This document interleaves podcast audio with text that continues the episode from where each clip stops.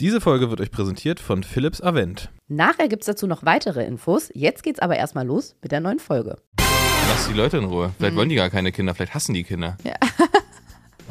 Dieses Tabu quasi, nicht drüber zu reden, dass man es probiert und es ist schwierig oder es klappt nicht oder man bespricht es nur mit den Ängsten. Ich finde, das kann man auch einfach sagen. Du trinkst ein Wasser, was ist denn los? Bist du schwanger? Warum, warum ist es so ein großes Thema, dass man es probiert und es klappt nicht? Ja, stimmt.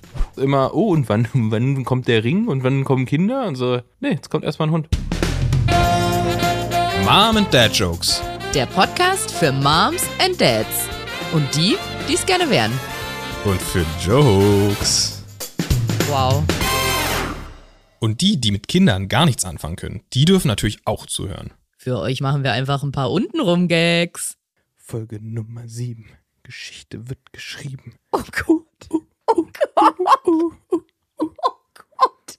Hast du dir das gerade ausgedacht? Das Oder was gefreestylt. von Rin oder Shireen Nee, David? das, nee, Nee. damit verdient man kein Geld. Und sag das jetzt nochmal in Klarna, nee, in Klarschrift, also in. Herzlich willkommen zu Folge Nummer 7 von Mom und Dad Jokes. Genau so sieht es aus. Und in den letzten Tagen, das wollte ich noch sagen, bevor wir gleich starten, häufen sich vor allem Fragen, die ich bekomme von Leuten, die diesen Podcast hören.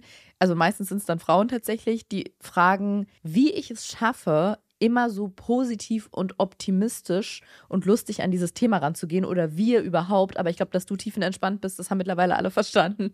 Und bei den meisten Paaren, die mir schreiben oder wo ein Beteiligter, eine Beteiligte mir schreiben, da ist es ja tatsächlich meistens auch der Mann, der dann so entspannt ist. Das Mhm. heißt, mich fragen aber vor allem viele Frauen, weil die sagen, die sehen so viele Parallelen zu mir, dass die auch so, ja, ich nenne es jetzt mal verkrampft sind, dass die äh, alles genau ausrechnen, die fruchtbaren Tage, dann nehmen sie das, dann gehen sie noch zur Akupunktur und genau, fragen mich dann halt sehr oft, wie ich das schaffe, so optimistisch und positiv zu sein.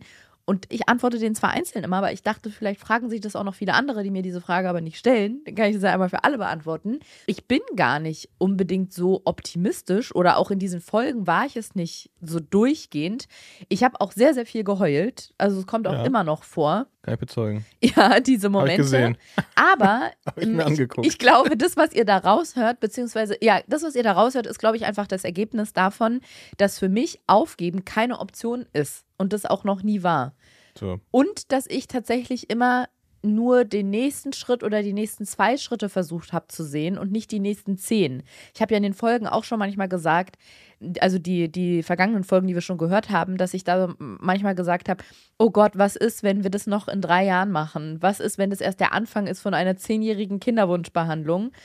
Das sind so Momente, wo mich das dann so überrollt und wo ich denke, ich breche unter diesem Druck zusammen, aber das sind nur Momente. In der meisten Zeit versuche ich das eigentlich wegzudrängen und mir zu sagen, ich sehe nur den nächsten Schritt, maximal die nächsten zwei. Was machen wir in diesem Zyklus? Was machen wir im nächsten? Und was ist unser Plan für danach? Und nicht weiter. Ich glaube, das macht einen sonst verrückt. Und dieses mit dem, dass ich da oder dass wir da so lustig mit umgehen und irgendwie so positiv, das ist ja nichts, was wir uns, was wir erzwingen, sondern das ist halt unsere Lebenseinstellung. Irgendwie so Unser bisschen. Naturell. Ja, genau. Also wir versuchen euch da nicht was vorzumachen, um euch irgendwie auf Teufel komm raus mit diesem Thema unterhalten zu können, sondern so gehen wir auch mit anderen schweren Themen im Leben um, auch mit den so Themen wie Depressionen oder Tod oder wie auch immer. Ja, weil trotz aller Trauer gibt es immer Momente, wo man irgendwie auch darüber dann lachen Ja. kann, so makaber sich das vielleicht auch erstmal anhört, aber es macht halt einfach alles leichter und nimmt dem irgendwie die Schwere. Ja, genau. Oder es mit der großen Whitney Houston zu sagen, Step by Step, Day by Day. Echt? Ist das von Whitney? Step by Step, Day by Day. genau so machen wir das. Day Und ich würde day. sagen, das ist das Stichwort, jetzt in die Folge zu springen. Das ist auch ein kleines Jubiläum. In der letzten Folge, Folge 6, da hatten wir das Jahr quasi voll gemacht. Wir waren im zwölften Versuchszyklus, wie man so schön sagt. Einfach geil. Und jetzt in dieser Folge erreichen wir quasi den Zeitpunkt, wo wir seit fast einem Jahr diesen Podcast aufgenommen haben und springen zurück, wenn das magische Zeitreisegeräusch von Harry Potter kommt. Potter. Potter. Springen wir alle zusammen zurück in den August 2022. Herzlich willkommen zu Mom and Dad Jokes. Toll, mit deiner schönsten Werbestimme hast du das gemacht. My name is Mom. And I'm the dad. Jokes. And I make jokes. Ja, wir befinden uns im August 2022. Herzlich willkommen. Herzlich willkommen. Wir sind vor kurzem aus unserem, von unserem USA-Roadtrip zurückgekommen. Muss ich auch sagen, eine Reise, die wir nur machen konnten, weil ich zu dem Zeitpunkt noch nicht schwanger war. Deswegen schön, dass wir kein Ja, und kind auch weil du vorher noch nie schwanger warst, weil Richtig. sonst wäre schon ein Kind da. Und das lässt ja schon sehr tief blicken auf den aktuellen Status, in dem wir uns befinden. Nicht schwanger. Sehe ich, ich auch nicht. Keiner von den anwesenden Personen ist schwanger. Aber ein anderes Baby macht sich bald auf die Reise. Ja. Ein anderes Kind, von dem wir in der letzten Folge schon berichtet haben. Und zwar kommt unser Hund bald. Ja, wollen wir, Richtig den wollen wir den Namen schon sagen? Weil wir wissen ja das Geschlecht schon und wir wissen auch den Namen schon. Haben wir den Namen nicht letztes Mal schon gesagt? Haben wir? Weiß ich nicht. Weiß ich nicht. Sag du. Ja gut, dann ist, also falls, dann ist es keine Überraschung. Falls nicht, dann ist jetzt hier die Überraschung. Ja, es ist ein Junge. Er wird Balu heißen. Ich weiß auch deswegen nicht mehr, was wir schon erzählt haben, weil die letzte Folge war vor über drei Wochen vor unserer USA-Reise und es ist so viel passiert in der Zwischenzeit. Stimmt. Unter anderem waren wir in den USA. Ja, nichts Geringeres lange. als das. Ich muss sagen, ich will jetzt nicht zu lange darauf eingehen, aber es war eine echt krasse Reise, so eine wirklich Once-in-a-Lifetime-Experience, wie man sagt. Aber es war auch ein bisschen ernüchternd, weil ich glaube, wir haben vor allem so durch unsere Kindheit und Popkultur so Musik, Kunst, Klamotten, Fast also so Food. Fast Food, so ein sehr ja weich gezeichnetes, romantisiertes Bild von der USA, so dem Land der unbegrenzten Möglichkeiten, wo du alles sein kannst, wo du alles machen darfst. Und das große Problem der USA ist, du darfst wirklich fast alles machen und alles sein. Es gibt we wenig Regeln. Und wenig Absicherung, vor allem in so stinklangweiligen Themen, die aber leider sehr, sehr wichtig sind, wie zum Beispiel gesundheitliche Absicherung oder auch äh, Arbeitslosenversicherung. Also es war, war interessant auf jeden Fall, aber man kommt auch sehr mit dem, ja, Elend klingt irgendwie so komisch, aber so mit den Schattenseiten des Landes in Berührung, selbst wenn man da nur so drei Wochen im Urlaub ist und in jeder Stadt so durchschnittlich drei Tage bleibt. Ja, voll. Für mich war es, weil ich war früher als, als Heranwachsender, war ich viel in den USA, weil wir da auch Familie haben. Und es war tatsächlich für mich wirklich wie so eine Mischung aus einer Zeitreise, aber eine Zeitreise in ein anderes Land. Das war dann doch schon ein ziemlicher, ziemlicher Schock zu sehen, in welche Richtung sich das Land entwickelt hat. Weil als für mich als Kind, als Jugendlicher, ich bin Basketball spielend, Hip-Hop hörend aufgewachsen. Für mich war das natürlich das Land überhaupt, wo alles ist, was ich cool finde und wo alles herkommt, was ich cool finde. Und jetzt natürlich mit ein bisschen differenzierterer äh, Sicht auf die Dinge und vor allem auch mit ja, extremer Zeit der Veränderung, die da in das Land gezogen ist, ähm, politisch äh, und, und natürlich auch was das ganze Gesundheitssystem und so angeht, ist wirklich jetzt eine andere Nummer und ich würde, würde das jetzt äh, eindeutig nicht mehr so romantisieren wie Ja. damals. Also wir haben wirklich viel Leid gesehen, muss Ja. man sagen. Viele Menschen, die auf der Straße gelebt haben und haben uns auch viel dort mit Einheimischen, sagt man das? so? Sagt man so, ja. mit Einheimischen unterhalten, die meinten, dass die Situation während der Pandemie noch schlimmer geworden ist. Und in San Francisco gab es richtige Zeltstädte. Also die Menschen wohnen im Zelt mitten auf der Straße, weil sie keine andere Möglichkeit haben. Ja, aber nicht, aber nicht nur, nicht nur konzentriert in Zeltstädten, sondern wirklich überall in der Innenstadt. Also du läufst Ja. durch Downtown und dann sind da einfach Zelte und du kommst nicht dran vorbei, weil die blockieren den ganzen Gehweg. Und das ist ja das nächste Riesenproblem. Der hohe Drogenkonsum, gerade Fentanyl, ein Riesenthema in den USA, durch die hohe Vergabe und sehr, sehr leichte Vergabe von Opiaten in den, in den äh, Apotheken, sind einfach wahnsinnig viele Leute wirklich einfach druff. Also es ist die, die einfachen Painkiller aus der Apotheke sind der, sind der super schnelle und einfache Einstieg und dann geht's direkt weiter zu Heroin und äh, das ist, also und, und man sieht's einfach. Das ist wirklich, es sind äh, ja, Ja, die Zombies unterwegs. Ja, genau. Das sind da Die wirklich, sind wirklich hochaggressiv teilweise. super aggressiv. Dann siehst du Leute, die rumschreien. Du siehst Leute, die wirklich wie verrenkt auf der Straße stehen und sich nicht mehr bewegen, so, so fast wie zur Brücke hinten rüber gebogen. Siehst Mhm. Leute, die ihren Kopf gegen eine Hauswand hauen. Also das ist Falls ihr euch jetzt fragt, ja krass, bin ich gerade bei Deutschland von Kultur gelandet? Ist das hier eine Ja. Abhandlung über die Staaten? Nee, aber unsere letzten drei Wochen bestanden daraus, was, muss ich sagen, auch mal schön war. Also es ist ja eh jetzt schon länger so, dass dieses Kinderwunschthema zumindest, also bei dir schon sowieso noch länger, bei mir kürzlich auch nicht mehr so im Fokus stand. Aber das war auch nochmal so geografisch weit weg von allem zu sein, hat auch nochmal irgendwie geholfen. Ja. Wobei das sagen ganz viele Leute, es hat auch die Ärztin gesagt, in dem Kinderwunschzentrum, wo wir jetzt vor dem Urlaub einen Termin hatten schon. Ja, im Urlaub, da werden ja ganz viele schwanger, weil die dann so entspannt sind, weil man da dann nicht mehr dran denkt. Und das finde ich immer so gemein, weil das schürt dann immer so Erwartungen. Also ich glaube, so war das gar nicht von ihr gemeint, dass sie mir jetzt schon irgendwelche Hoffnungen machen wollte. Aber natürlich dadurch, dass sie gesagt hat, ja, viele Frauen werden ja im Urlaub schwanger, dadurch, dass sie abschalten, ne, und mir so zugezwinkert hat und meinte so, na, wer weiß, hat man natürlich dann schon, denkt man so, oh, okay, vielleicht könnte das ja wirklich passieren. Ja. Surprise ist es nicht passiert. Nicht passiert. Ja. Werbung. Ariana. Bene. Die wird es ja nicht entgangen sein. Ne? Ich bin ja so eine, man kann schon sagen, ich bin so eine Art Menschmaschine. Ne? Das, ist, das ist ja Oh, das hätte ich jetzt anders ausgedrückt, aber kann man auch so Na, sagen. na, ist, kann man ja ehrlich sein. Durchs Radfahren habe ich natürlich, ähm, ich sag mal so, ich habe unfassbare Kräfte entwickelt, die natürlich auch sich in Muskeln äußern. Und ich habe ja. ähm, aufgrund dessen habe ich halt jahrelang immer nur Chinos getragen, weil ich halt relativ Krasse Mus- Beinmuskeln krasse hattest. Bein- und Arschmuskeln hatte. Und deswegen waren Chinos so von diesem, ne, dieser ballongige Schnitt, das war irgendwie immer ein bisschen angenehmer. Aber ich habe jetzt äh, doch wieder eine Jeans und die passt fantastisch. Mhm. Die passt wirklich richtig, richtig gut und ich bin sehr glücklich darüber, weil so langsam, so nach Jahren nur Chinos, äh, bin ich froh, jetzt mal wieder auf einer Denim zu sein. Und verrätst du den Leuten auch dein Erfolgsgeheimnis, was für eine, was für eine Jeans es ist? Okay, haltet euch fest. Ja. Ja, hält sich fest? Richtig? Ich- ich Also halt wie mich. am Lenker beim Ja. Fahrrad, ja? Armed Angels. Richtig. Und falls du dich erinnerst, du hast die Hose bestellt und als sie ankam und du sie angezogen hast, habe ich gesagt, die sitzt mega gut. Ja, das ist tatsächlich, und das ist, das ist für mich, äh, ist das irgendwie auch neu, muss ich ganz ehrlich sagen. Und deswegen sind wir auch besonders froh und stolz darüber, dass Armed Angels unser heutiger Werbepartner ist.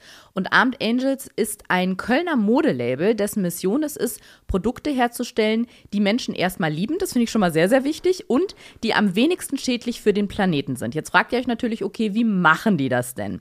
Zum Beispiel, die Jeans sind hergestellt ohne gefährliche Chemikalien und mit nachhaltigeren Materialien als konventionelle Jeans, wie zum Beispiel Bio-Baumwolle und recycelte Baumwolle. Und Armed Angels bietet mit Detox Denim Jeans an, die mit verantwortungsbewussten Methoden hergestellt werden. Das heißt, Armed Angels tut nicht nur etwas für euch mit fantastischen Produkten, sondern auch für den Planeten. Und ich finde das mit den Produkten, das beschränkt sich bei Armed Angels überhaupt nicht auf die Jeans, also auf die Detox Denim, sondern bei allen Sachen. Wir haben relativ viele. Wir haben von Socken über Jeans, Pullover, Shirts. Hoodie habe ich auch, so einen richtig Ja. schönen, der ist haben wir viele geil. Produkte. genau, man stabil. merkt irgendwie die Wertigkeit. Man merkt es an den Stoffen schon, dass es Ja. irgendwie sind, sind schwere Stoffe und nicht so schn mal eben schnell hergestellte. Die halten lange. Es gibt tolle Farben. Ja.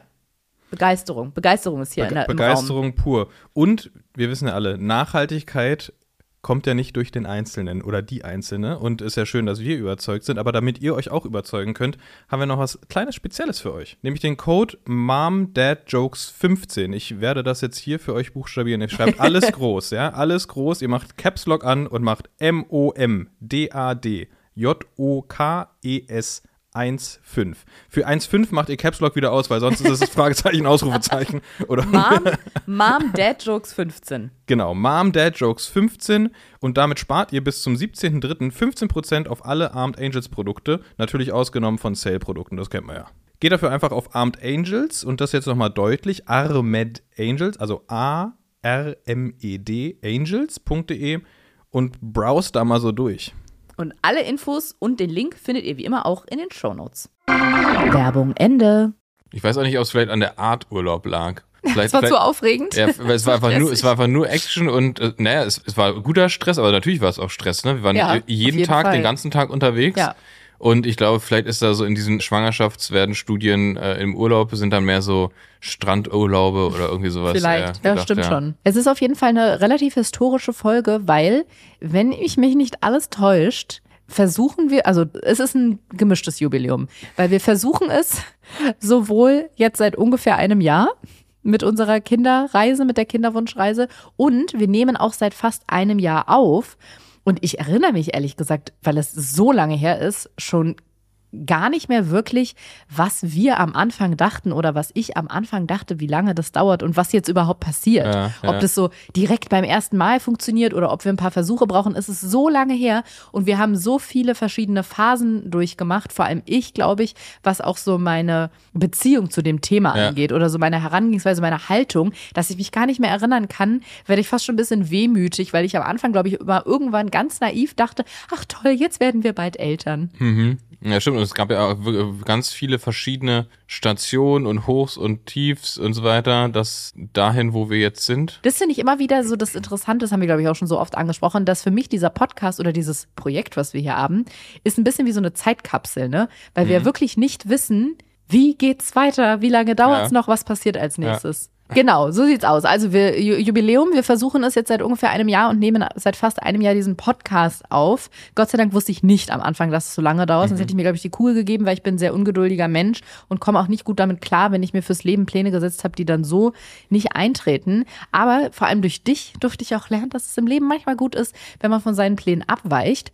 Und genau, unser Hund kommt bald. Wir haben den bis vom Urlaub fast jede Woche besucht, so ein bisschen wie so eine Ja. Mini-Schwangerschaft, ehrlich gesagt. Ja. Also wir konnten ihn Ja. beim Entstehen im Mutterleib, naja, okay, er ist irgendwann mal in seinem Hundemutterleib entstanden und ist dann irgendwann aus dem Mutterleib herausgetreten und dann haben wir als seine Menscheneltern ihn fast jede Woche besucht. Und jetzt dauert es noch so knapp drei Wochen, dann wird er zu uns kommen. Ich muss, Und das ist ja, muss man dazu sagen, Mhm. das, das ist ja bei, bei dem ganzen USA-Trip auch so mitgeschwungen, weil wir halt davor ihn immer besucht haben und wir dachten so, oh, das ist noch so lange, bis wir den kriegen, dachten wir, die USA-Reise wäre so ein mega krasser Verkürzer. stimmt. Aber dadurch, dass man nicht im Alltag war und nicht die ganze Zeit abgelenkt war von dem Alltag, den man also Arbeit und alles, was dazugehört, war die Zeit eigentlich noch länger in den USA, weil man echt viel Zeit hatte, drüber nachzudenken, dass man bald den Hund kriegt. Voll. Und ja. dadurch wurde es nicht kürzer, sondern länger. Und der Plan ist eigentlich nicht aufgegangen. Ich muss zugeben, selbst diese paar Tage, die wir jetzt aus den USA wieder da sind, krass überhaupt, dass wir noch Deutsch können, ne? Ja, Actually, we ja ich träume ja Englisch. Yes, me Ja. too.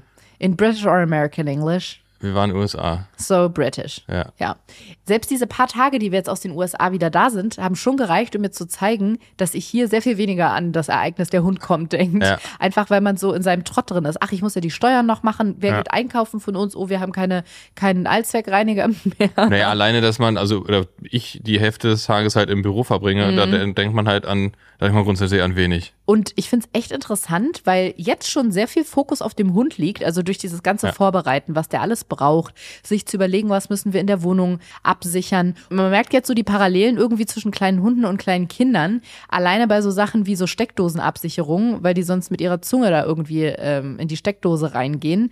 Oder auch, wenn man sich mit dem Thema beschäftigt, dass die am Anfang nachts noch aufwachen, weil die mal müssen, dass man so Treppenschutzgitter braucht, wenn man eine Treppe in der Wohnung hat, dass man die erst stubenrein, also trocken kriegen muss, dass die am Anfang noch nicht alleine bleiben können und eine quasi 24 Stunden Betreuung brauchen. Na, Also und- und- so voll viele Parallelen zwischen kleinen Ja, Kindern. das und auch die unromantischen, die organisatorischen Dinge, ne? Also Anmeldungen, was brauchen wir für Krankenversicherung? Also solche Ja. Sachen, die, da beliest Ja. man sich jetzt und da ist ja tatsächlich auch so das Thema, die, die große Parallele Kita und Hundeschule. Stimmt. Ne, da haben wir auch schon gehört, dass man sich da rechtzeitig kümmern soll, was ja auch tatsächlich relativ schwierig ist. Ich habe schon mal ein paar angefragt, weil ich Ja. wusste, dass man da teilweise warten muss. Und ich glaube, ich habe sechs Hundeschulen bei uns in der Umgebung angefragt und keiner hatte mehr einen Platz. Also es ist wirklich Deswegen kommt er jetzt absurd. direkt in die Kita. Ja, kriegt eine Tagesmutter. Ja, schön. Aber ich muss sagen, dass ich das in der Vorbereitung jetzt schon spüre durch dieses Lesen der Hundebücher. Krass, das ist wirklich wie ein Kind. Also es ist ja, auch ein Hundekind. Das ist ein Es ist- Hunde, es ist also ein, ein Kind, es ist ein Tierbaby. Kind, was, Genau. was dann quasi uns als seine Eltern sieht. Es wächst einfach nur schneller und wird schneller selbstständig und Ja. man kann schneller mal Ja. alleine lassen. Aber ansonsten ist es tatsächlich sehr ähnlich. Und es ist wirklich dadurch, dass es jetzt bei uns auch die Entscheidung mit, für den Hund mit dieser Kinderwunschgeschichte zu tun hat, da habe ich wirklich das Gefühl, ich bin da noch mal ein bisschen sensibler geworden für und denke, also es ist jetzt nicht so, dass ich bei jeder Frau oder bei jeder Person die sich eventuell Kinder wünscht und dann einen Hund hat, ich denke, ah, ob die Person vielleicht einen unerfüllten Kinderwunsch hat. Aber ich könnte mir schon vorstellen, jetzt wo wir so viel über dieses fabelhafte, über die fabelhafte Welt des Schwangerwerdens wissen und wissen auch um die Schwierigkeiten, könnte ich mir schon vorstellen, dass es bei einem beträchtlichen Anteil, ja, wie soll ich das nennen, nicht eine Ausweichstrategie ist, aber eine Überbrückung vielleicht. ich, ich glaube auch tatsächlich, dass es für viele Leute, weil du hast, du hast ja wirklich viele Parallelen, aber natürlich ist so ein Hund ein bisschen einfacher zu handeln und wo wir da vorhin auch eben gerade bei den, beim Stresslevel und beim, beim Nervenlevel war, glaube ich, ist für viele Leute, die sich nicht ganz so sicher sind, Mhm. ob sie ein Kind wollen, dass die sich dann einfach lieber einen Hund holen, der dann einfach deutlich früher selbstständiger ist, also selbstständig Ja, im Sinne so. von alleine bleiben Ja. kann und ne, aber du hast trotzdem etwas, was dich Mhm. bedingungslos liebt, was du bedingungslos zurücklieben kannst, ähm, worum du dich kümmerst, was auch deine Fürsorge braucht und so weiter und so fort, ne? Aber halt ohne diese wirklich dann Komplexität in der in der letzten Stufe wie halt so ein Kind. Ja, aber genau. Diese Reise, die äh, sowohl die USA-Reise als auch die Wir warten auf den Hund-Reise, die haben wir jetzt fast hinter uns gebracht. Und ich muss sagen, aber ich hatte im Urlaub auch so ein Erlebnis. Wir haben ja auch Freunde getroffen und da waren so zwei Momente, da haben wir beide, du und ich, auch gar nicht drüber gesprochen. Es war auch okay für mich. Ich konnte es dann relativ schnell so verarbeiten und abhaken. Aber es gab so zwei Momente, in denen die Freunde, die wir uns getroffen haben, die auch ein bisschen älter sind, wo man sagen kann, das ist nochmal eine andere Generation. Wir waren nämlich mit denen essen und ich habe keinen Alkohol getrunken an dem Abend. Und dann gab es so den einen Moment, wo die sich so gegenseitig, wo die so meinten, "Ah, sie trinkt keinen Alkohol, vielleicht ist sie ja schwanger. Und es war in dem Moment, ich konnte ganz gut damit umgehen. Ich war auch ehrlich gesagt überhaupt nicht in dem Modus. Ich habe mich einfach nicht danach gefühlt, die jetzt aufzuklären und denen zu sagen, hey Leute, das ist nicht cool, einer Frau gegenüber, die äh, keinen Alkohol trinkt, zu spekulieren, ob sie schwanger ist, weil ihr nie wisst, versucht sie es und kann es nicht werden? Hat sie gerade eine Fehlgeburt hinter sich? Möchte sie vielleicht gar keine Kinder haben und wird immer wieder dazu gezwungen, das auszusprechen? Und ich habe in dem Moment einfach keine Kraft und Energie dazu gehabt und das dann nur versucht, so blöde wegzulächeln. Und weil ich weiß, dass es herzensgute Menschen sind, würde ich ihnen auch niemals nachtragen. Aber das war in dem Moment dann schon so ein bisschen, wo ich dachte, ja, hm, nee, ist sie nicht. Und als wir nach Nee, sie ist einfach nur trockene Alkoholikerin. ja, das wussten die, glaube ich. Und als wir dann nach diesem Essen noch zu so einer Bar weitergezogen sind oder so, und ich weiß nicht mehr, worum es da ging, dass ich dann meinte, ach, ich will aber eigentlich gar nichts mehr trinken, hat dann einer von den Freunden da gesagt, ah, dann ist sie vielleicht doch schwanger. Und ja, das war dann echt so, wo ich dachte, oh, ja, es muss irgendwie nicht sein. Ich kann es ihnen Ja. wirklich nicht übel nehmen, also nicht persönlich nehmen und ich nehme es nicht ihnen nicht krumm, weil die kenne ich jetzt auch. Das ist was anderes, als wenn man jetzt irgendwie von jemand Unbekanntem auf einer Party so blöd angequatscht wird. Oh, du trinkst ein Wasser, was ist denn los, bist du schwanger? Aber trotzdem waren es wieder so zwei blöde Momente, wo ich auch gemerkt habe, ja, wie man immer wieder so damit konfrontiert wird und was es dann in einem auslöst in dem Moment. Und ich hätte am liebsten gesagt, nein, bin ich nicht und wir versuchen es seit einem Jahr und es funktioniert nicht. Ja. Aber das willst du natürlich auch nicht jedem an den Kopf werfen, obwohl ich Leute kenne, die mittlerweile sagen, doch, da müssen die Leute durch. Wenn sie das mir zumuten, mich immer wieder an die Wand zu stellen und mich dazu zwingen, das auszusprechen, bringe ich sie auch in die unangenehme Situation. Das müssen die dann ertragen. Ich finde auch, ich bin, ich bin natürlich da nicht in der Situation, das beurteilen zu können, aber ich finde auch dieses Tabu quasi, nicht drüber zu reden, dass man es probiert und es ist schwierig oder es klappt nicht oder man bespricht es nur mit den Ängsten. Ich finde, das kann man auch einfach sagen. So, also, ich, also ich persönlich finde, also wenn wir uns dazu entscheiden würden, wenn du sagen würdest, ja, wir, nö, wir können das einfach so kommentieren, würde ich einfach jedem sagen, der fragt, und wie läuft's? So, ja, nö, ja, wir probieren es, aber klappt gerade noch nicht so. Aber habe ich dir schon mal gesagt, kannst du von mir aus gerne machen. Ja, mache ich, aber ich mache das halt so zu, zu Freunden. So, ne? Ja. Also, äh, aber ich, ich also das sollte aber kein Problem sein. Ne? Das ist so, warum, warum ist es so ein großes Thema, dass man es probiert und es klappt nicht? Ja, stimmt. Also es ist, glaube ich, genau das Gleiche wie, wie mit diesem, dass man es in den ersten drei Schwangerschaftsmonaten noch nicht so vielen Leuten mitteilt, aus Angst, dass das abgehen könnte, dass man eine Fehlgeburt erleidet. Ist ja eigentlich genauso die Frage, ob man nicht eher was dafür tun sollte, Frauen das Gefühl zu geben, es ist okay, du wirst aufgefangen. Und dafür sind Ja. die Gegebenheiten halt in unserer Gesellschaft auch immer noch nicht da, weil es gibt eine bestimmte Wochenanzahl, in der eine Frau in ihrer Schwangerschaft sein muss, damit sie zum Beispiel Mutterschutz bekommt. Und wenn sie in der, ich glaube, neunten Woche oder so das Kind verliert, ich, ich will gerade nichts Falsches, also ich sage bestimmt was Falsches, ich weiß die Wochenanzahl nicht. Oder so, ich warte mal, ich guck mal kurz nach. So, ich habe jetzt mal ein bisschen recherchiert, aber muss sagen, es ist gar nicht so einfach, jetzt auf die Schnelle was Zuverlässiges rauszufinden.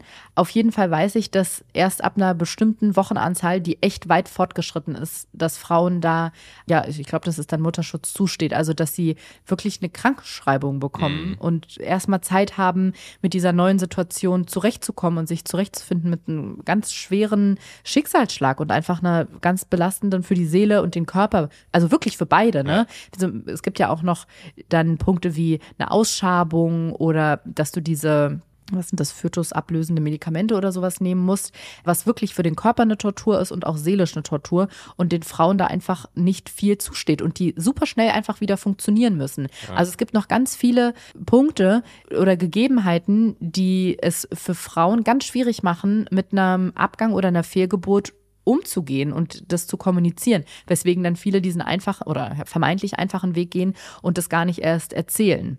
Genau, und ich glaube, das sind die Gründe, so die so im Hintergrund schwelen, die dann dafür sorgen, dass über bestimmte Dinge nicht gesprochen wird und dass da so äh, Stigma noch so anhaften. Ja, ich glaube auch, dass das Problem ist, dass die. Es wird ja für alles, was nicht klappt, wird ja immer erstmal ein Schuldiger oder in dem Fall wahrscheinlich eine Schuldige gesucht. Ja. So. Also wir, wir haben ja jetzt schon gelernt, es gibt nicht immer den oder die Schuldige, aber manchmal klappt es auch einfach noch nicht. Ja. So. Und das, Ja. und das ist halt einfach so. Und dieses ah, oh, liegt's an ihr oder liegt's an ihm, ne? Das ist ja dann wahrscheinlich so, wenn man, wenn man sagen würde, ja, es klappt nicht, das wäre wahrscheinlich die erste Frage, die dann kommt, oh, an wem liegt's denn? Weil sie sind ja, an der, an der Biologie, so. Ja, genau. Aber ich finde es normalerweise immer eine gute Idee, da wirklich ganz offen und ehrlich auf diese Frage zu antworten. Und ich habe auch überhaupt gar kein schlechtes Gewissen, Leute in eine Situation zu bringen, in der man sie vielleicht erstmal irritiert oder sprachlos macht, indem man sagt, du, wir versuchen es, aber es klappt nicht. Oder hey, ich hatte zwei Fehlgeburten. Aber erstmal spricht nicht jede Frau gerne darüber und will dem, Nee. sich diesem Schmerz dann immer stellen. Und auch, äh, ja, du konfrontierst dich dann nochmal mit deinen eigenen Verletzungen, die irgendwie stattgefunden haben. Und ich muss auch sagen, dass ich solche Gespräche, das ist genauso wie sich mit Leuten zu unterhalten, die sich nicht impfen lassen wollen oder die sagen, dass Corona eine Lüge der Regierung ist. Solche Gespräche sind einfach anstrengend. Und ich hatte in dem Moment keine Kraft und keine Energie, auch wenn es Freunde sind, denen das zu erklären. Oder äh, man kann es ja auch ganz liebevoll mit auf den Weg geben und sagen, hey, ich weiß, dass du mir gar nichts Böses willst. Und dass das Letzte, was du möchtest, ist, mir weh zu tun. Aber so eine Frage kann wirklich verletzen und du weißt ja nie, was steckt dahinter, dass die Person keinen Alkohol trinkt oder nicht schwanger ist oder vielleicht schwanger war. Ja. Es gibt so bestimmte Themen, wo man sagt, das ist einfach so, und da geht es gar nicht um Tabu, sondern um, ja, so einen gewissen Respekt, finde ich, Das ist ein bisschen davor. Feingefühl. Das sollte man eigentlich in, in, in allen Bereichen haben. Das ist genauso wie wenn man irgendwie einen alten Freund von äh, irgendwie, den hat man drei Jahre nicht gesehen und man fragt, wie selbstverständlich, wie es denn seiner Freundin Lisa geht. Vielleicht sind die gar nicht mehr zusammen. Ja. Da muss man sich erstmal ein bisschen vortasten und wenn man das Gefühl hat, man ist in der Situation, das fragen zu können, dann, ne, aber das ist ja auch, da haben wir schon mal drüber geredet, das ist einfach eine sehr delikate Sache und da sollte man auch erst quasi den Schritt machen, wenn man, wenn einem die Tür geöffnet wird. Und ich finde das dann zum Beispiel in solchen Momenten auch immer eine gute Idee, wenn man das von sich selber sagt und die andere Person, man gibt ja sozusagen so ganz subtil, so reicht der Person die Hand. Genau. Und wenn die das möchte, kann die die Hand nehmen und darauf eingehen. Also wenn man sagt, hey, wir versuchen es ja jetzt seit einem halben Jahr, aber irgendwie klappt es noch nicht so richtig, dass man dann nicht die andere Person fragt, und bei dir, Ja. sondern dass die Person dann von selber sagen kann, ach, wie gut zu hören, wir versuchen es auch schon seit einem Jahr und das klappt nicht. Und wenn die Person nicht sagt, ist es auch eine Aussage. Ja. Deshalb, ich finde es immer besser, wenn man, wenn man überhaupt so, so, über so ein Thema sprechen möchte, dass man dann von sich erzählt, aber nicht diese blöden Fragen. Und wie sieht's aus mit der Kinderplanung? Und wann hast du denn jetzt mal einen festen Freund? Ah, trinkst du keinen Alkohol, weil Ich finde es auch voll bist? komisch, dass die, dass, also, dass so dieses, dieses gesellschaftliche Bild, so dass Leute davon ausgehen, dass man, wenn man in einem gewissen Alter ist und in einer Beziehung ist, dass Kinder der nächste Ja, Schritt sind. auch. Also was ist Ja, das? Also das. Mhm. lass die Leute in Ruhe. Vielleicht wollen die gar keine Kinder, vielleicht hassen die Kinder. Ja. So, auch, auch, Ja. auch, auch, auch äh, deren gutes Recht. Ja. Warum muss immer, oh, und wann, wann kommt der Ring und wann kommen Kinder? Und so, nee, jetzt kommt erstmal ein Hund. Genau, aber mit den Kindern soll es natürlich auch weitergehen und wir hatten jetzt unseren ersten Termin im Kinderwunschzentrum nach dem Urlaub Kenntrum. und Kentrum. Und wir machen jetzt erstmal ein Monitoring. Ich glaube, das hatten wir vor dem Urlaub ja schon mal, vor der USA-Reise schon mal erzählt, dass die Ärztin auch meinte, sie würde sich damit jetzt aufgrund unserer längeren Versuchsgeschichte nicht allzu lange mit aufhalten. Und wir könnten ja mal zwei Zyklen Monitoring durchführen. Und jetzt nehme ich erstmal, äh, glaube für fünf Tage ein Hormon. Dann wird mit einer Spritze der Eisprung ausgelöst und dann nochmal für 14 Tage ein Hormon und dann wird per Bluttest ein Schwangerschaftstest gemacht. Das ist jetzt erstmal, wie es weitergeht. Zweimal probieren wir das aus und wenn das nicht klappt, dann gucken wir weiter. Das ist im Moment so der der Stand. Und äh, wo wir gerade schon mal waren bei diesem Thema mit auf Schwangerschaft und Kinder ansprechen. Ich habe ja diese Situation mit meiner Freundin, die mir vor ein paar Monaten eröffnet hat, dass sie schwanger ist und zu der ich keinen Kontakt habe. Und da hatte ich auch so ein ganz schwieriges Gespräch mit einer Bekannten, mit einer außenstehenden Person, mit der ich darüber gesprochen habe, die mir quasi ein ganz schlechtes Gewissen gemacht hat zu meiner Entscheidung. Oder es ist ja nicht mal eine Entscheidung, dass ich mit meiner Freundin keinen Kontakt habe, sondern ich habe gemerkt, dass sich in mir drinne ganz doll was sträubt und dass ich, also zum Hintergrund nochmal, meine Freundin hat mich von Anfang an eigentlich bei dieser ganzen Kinderwunschreise begleitet und mich immer unterstützt und hat mir dann vor ein paar Monaten am Telefon mitgeteilt, dass sie schwanger ist. Und ich weiß, dass niemand verpflichtet ist, das zu teilen, auch nicht, wenn man gut befreundet ist. Aber ich wusste gar nicht, dass sie das versucht quasi. Genau, und deswegen hat mir das so ein bisschen den Boden unter den Füßen weggerissen, weil ich das gar nicht habe kommen sehen. Fast mein Körper hat da mehr reagiert als mein Kopf irgendwie oder meine Seele hat mehr reagiert als mein Kopf, als dass ich das selber entscheiden konnte. Ich habe so ein, eine heftige, ja, so eine Abwehrreaktion irgendwie gezeigt. Also es ist äh, quasi ein Kloß im Hals auf den ganzen Körper bezogen. Es fühlt sich an, als wenn mein ganzer Körper ein Ja. Kloß im Hals wäre. Es hat mir den Boden unter den Füßen weggerissen. Ich dachte, dass sich das nach ein paar Tagen oder Wochen geben würde, hat es nicht. Es ist eines der schlimmsten Dinge für mich in dieser ganzen Kinderwunschgeschichte, dass meine so mir nahestehende Freundin das, was ich mir so gewünscht habe, dass wir das, wenn überhaupt mal zusammen erleben, aber was ich mir auch schon seit so langer Zeit gewünscht habe, dass sie das jetzt erlebt und sie läuft mir aber quasi weg. Also ich, sie läuft mir damit davon und ich werde es nicht mehr schaffen oder man weiß es nicht, aber auf jeden Fall einen großen Teil der Zeit ist sie mir dann schon voraus, das mit ihr zusammen erleben zu dürfen. Und was da glaube ich auch viel mit reinspielt, ist, dass ich nicht wusste, dass das passiert, weil ich habe ja auch viele Freundinnen, die das irgendwie so mit mir geteilt haben. Genau, und da habe ich mit einer, mit einer Bekannten drüber gesprochen und die hat mir so ein bisschen ein schlechtes Gewissen gemacht und meinte, ob ich da nicht nochmal drüber nachdenken will, ob ich mit meiner Freundin nicht nochmal Kontakt aufnehmen möchte, weil ich würde ihr ja auch irgendwie diese ist ja für sie auch gerade so eine ganz magische Zeit der Freude und dass ich ihr das ja nehmen würde, weil sie das bestimmt ja auch ganz viel mit mir teilen will und würde mir das gerne erzählen und das nehme ich eher. Und in dem Moment hat mich das so ein bisschen stutzig und sprachlos gemacht und ich muss zugeben, im Nachgang hat mich das so sauer gemacht und da kam so eine tiefe Wut aus mir raus, weil ich so dachte, aber mir wird doch auch ganz viel genommen. Mir wird seit einem Jahr schon das genommen, dass ich das erleben darf. Mir wird es genommen, dass ich das mit meiner besten Freundin zusammen erleben darf. Ohne dass es jetzt ein Vorwurf ist, wurde mir das genommen, dass ich mich mit ihr darauf auch vorbereiten oder darauf freuen kann oder wie auch immer oder ihren Weg so begleiten kann. Mir wurde so viel genommen und jetzt kommt eine außenstehende Person und sagt, ist es nicht total unfair, dass du dich jetzt so von deiner Freundin abkapselst? Jetzt kann sie ja mit dir gar nicht die ganzen schönen Sachen teilen, wie Ultraschallbilder, welches Geschlecht das Kind hat und guck mal, da sind die ersten Herztöne. Das hat mich so äh, wütend irgendwie gemacht. Ja, und das ist auch echt eine schwierige Situation, dass selbst in so einer Situation man dann von Außenstehenden auch noch ein schlechtes Gewissen gemacht bekommt und das Gefühl so injiziert bekommt, dass man was falsch macht, dass man sich falsch verhält. Ich glaube, das, das liegt vor allem an der Nachvollziehbarkeit der Gefühle in, in, genau in dieser Situation. Ne? Das ist einfach zu sagen, so wer diesen so großen Wunsch nicht hat, der wird auch nicht verstehen können, weshalb das ein großes Problem für die Person mit dem Wunsch dann sein könnte, wenn es jemand anderen quasi deutlich leichter fällt. Ja, vielleicht. Ne? Und das, das, ich glaube, das können, ist ja oft so, Leute, die nicht in der Situation sind, können das nicht nachfühlen. Ja. Und da kann man den Leuten aber nicht ihre Gefühle abschreiben und sagen, hier, ach, ist doch jetzt, komm, jetzt mach doch mal. Ja. So, weißt Ja, du? ich habe es halt halt versucht, nicht. einer anderen Freundin zu erklären und habe ihr gesagt, für mich fühlt sich das so an, als würde meine, hätte meine Freundin mir seit einem Jahr geholfen, mich an einer, was weiß ich, an einer Musicalschule zu bewerben. Und diese Musicalschule ist mein ganzes Leben lang schon mein allergrößter Herzenswunsch gewesen. Und ein Jahr lang hat sie mir dabei geholfen, die tollste Bewerbung zusammenzustellen, da, damit ich die Aufnahmeprüfung dort schaffe und angenommen werde. Und bevor ich meine Bewerbung überhaupt abgeschickt habe, ruft sie mich an und sagt, hey, ich wurde übrigens an der Musicalschule genommen. Mhm. Und so in meinem Kopf rattert erstmal ab, warte mal.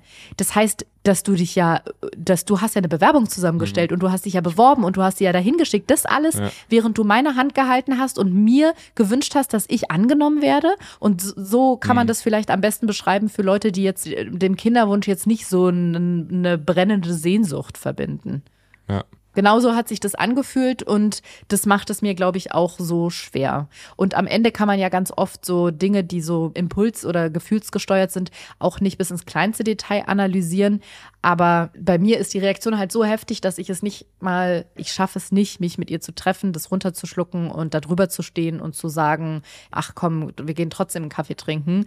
Und auch wenn ich versuchen würde, irgendwie meinen eigenen Schmerz nach hinten zu stellen, gäbe es ja jedes Mal, wenn wir uns treffen, wieder, würde die Wunde aufgerissen werden, weil natürlich passiert gerade bei ihr viel und sie würde mir das natürlich immer erzählen. Ich würde ja niemals von ihr verlangen, dass sie sich da verstellt, aber ich, ich weiß ja selber, wie viel es während so einer Schwangerschaft zu erzählen gibt. Dann gibt sie erstmal die Herztöne, dann kriegt sie es erstmal ein Ultraschallbild, dann ja, erfährt irgendwann sie das auch, ein, trägt sie auch einen Bauch vor sich, ja, dann ist es gar Ja, nicht mehr. genau. Also, dann muss sie gar nichts mehr erzählen. Genau. Also das gibt irgendwie so ganz viele Punkte, mit denen man dann in Berührung kommt. Und ich glaube, habe ich ja schon gesagt, bei meinen anderen Freundinnen fiel es mir, glaube ich, einfacher, weil die halt nicht meine beste Freundin sind. Ja. Und weil ich es bei denen immer wusste. Also auch Mhm. wenn wir uns nicht jeden Tag jetzt abgedatet haben, ich wusste immer, die sind da auf dem Weg dahin Ja. und die versuchen es. Und ich musste jeden Monat eigentlich damit rechnen, dass sie sagen, es hat jetzt geklappt. Und das wusste ich bei meiner anderen Freundin nicht genau. Aber ja, da kam jetzt nochmal diese ein paar spezielle Situationen zu, wo mir dann quasi von Außenstehenden so ein schlechtes Gewissen gemacht wurde, mit wie mein Umgang damit ist. Und das finde ich auch was, was irgendwie ungerecht ist und was nochmal zusätzlich belastet. Und ich bin auch noch ein sehr leichtes Opfer für sowas, weil bei mir ist es relativ einfach, mir bei sowas dann schlechtes Gewissen zu machen und mir einzureden, dass ich mich falsch verhalte. Am Ende ist es natürlich, muss ich da für mich sorgen und darauf aufpassen, dass ich mich da jetzt nicht zu sehr schuldig fühle. Ja, und ich glaube, da muss man auch so ein bisschen den Leuten zugute halten, auch wenn es natürlich auch schwerfällt, ist tatsächlich einfach das Wissen, was man für sich selbst hat, dass die nicht wissen können, in was für einer Situation es ist. Ist natürlich dann schade, dass die das nicht reflektieren und sowas vielleicht nicht vorher überlegen, aber wenn man wenn man es halt nicht weiß, dann überlegt man sich das vorher auch nicht. Und ähm, mit den, zumindest mit den, mit den ratgebenden Leuten dann nicht zu hart ins Gericht gehen und zu sagen so, ey, wie kannst du nur, sondern die haben einfach nicht die Insights, beide Seiten Ja. der Geschichte so im Detail zu betrachten. Ne? Ja, wahrscheinlich. Aber du, wo wir hier schon bei Dingen sind, die man nicht machen sollte. Ich habe nämlich seit einiger Zeit noch zwei Notizen und die passen da gerade so wunderbar rein. Die eine, ich glaube, die muss man gar nicht weiter kommentieren, aber ich fand es nur so absurd, dass ich dachte, okay, es passt in diese Reihe rein. Als wir nämlich so darüber gesprochen haben und ich bei Instagram erzählt habe, dass wir uns jetzt entschieden haben, uns einen Hund zu holen, habe ich von einem Follower eine Nachricht bekommen, die wortwörtlich lautet, Doppelpunkt, Zitat, ich kann gar nicht glauben, dass dich noch niemand gefragt hat, warum ihr euch einen Hund zulegt und ihr nicht einfach Nägel mit Köpfen macht und euch Kinder zulegt. und ich habe das gelesen und dachte, Kinderkaufhaus? someone missed the memo. Geil. Nee, vor allem, weil es auch, es ist die Frage, und wie sieht's aus mit. Familienplanung auf die absolute Spitze getrieben. und vor Hey, allem mach doch einfach. Bei uns auch noch so der Hund, der so Ausdruck dessen ist, dass das mit den Kindern nicht klappt, dann so als Aufhänger zu. Bei, bei sowas kann ich schon gar nicht sauer sein, weil wer weiß, wer hinter Nee. diesen Nachrichten steckt. Also ich finde es immer Lebenszeit und Energieverschwendung, sich von einer Person beleidigt zu fühlen, von der man noch nicht mal den bürgerlichen Namen kennt. Aber ja, ja. Ja, aber äh, auch da muss man, glaube ich, sagen, so Lebensrealitäten, ne? Das äh, denkt dir einfach mal, das ist irgendwie ein Langzeit-Single-Mann, für den einfach Familienplanung, Ja. Kinder und so einfach kein Thema sind. Also der es hat, ist ein Mann gewesen, das so viel kann ich sagen. ja, genau. Also, Ja. Mhm. Und der hat einfach de facto keine Ahnung, wie das ist. Ja. Hatte ich vorher auch nicht. Hätte ich auch, Ja. hä, äh, Kinder, mach, mach doch einfach. So, rein, raus, Mickey Mouse. Ja. ja. Aber der hat einfach keine Ahnung. Der weiß nicht, wie der, also der weiß biologisch nicht, wie das abläuft.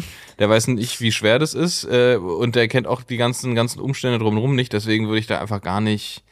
Ist ein bisschen so, wahrscheinlich so, wie wenn, wenn dir, wenn dir irgendwie verheiratete Leute äh, clevere Tipps zu deinem Single-Leben geben wollen oder andersrum. Das ist halt so, ja, ihr wisst doch gerade gar nicht, wie es aussieht. Ja. Ich war auch, habe mich gar nicht persönlich angegriffen gefühlt oder äh, bin danach ins tiefe Teil der Tränen gerauscht. Ich habe nur, es war, diese Nachricht ist nur wirklich so wrong on Ja. so many levels, dass ich dachte, Bro, also Ja, ist genau so, hä, wieso, du hast schon wieder die Bahn verpasst? Hä, wieso fährst du nicht einfach mit dem Porsche? So ist es.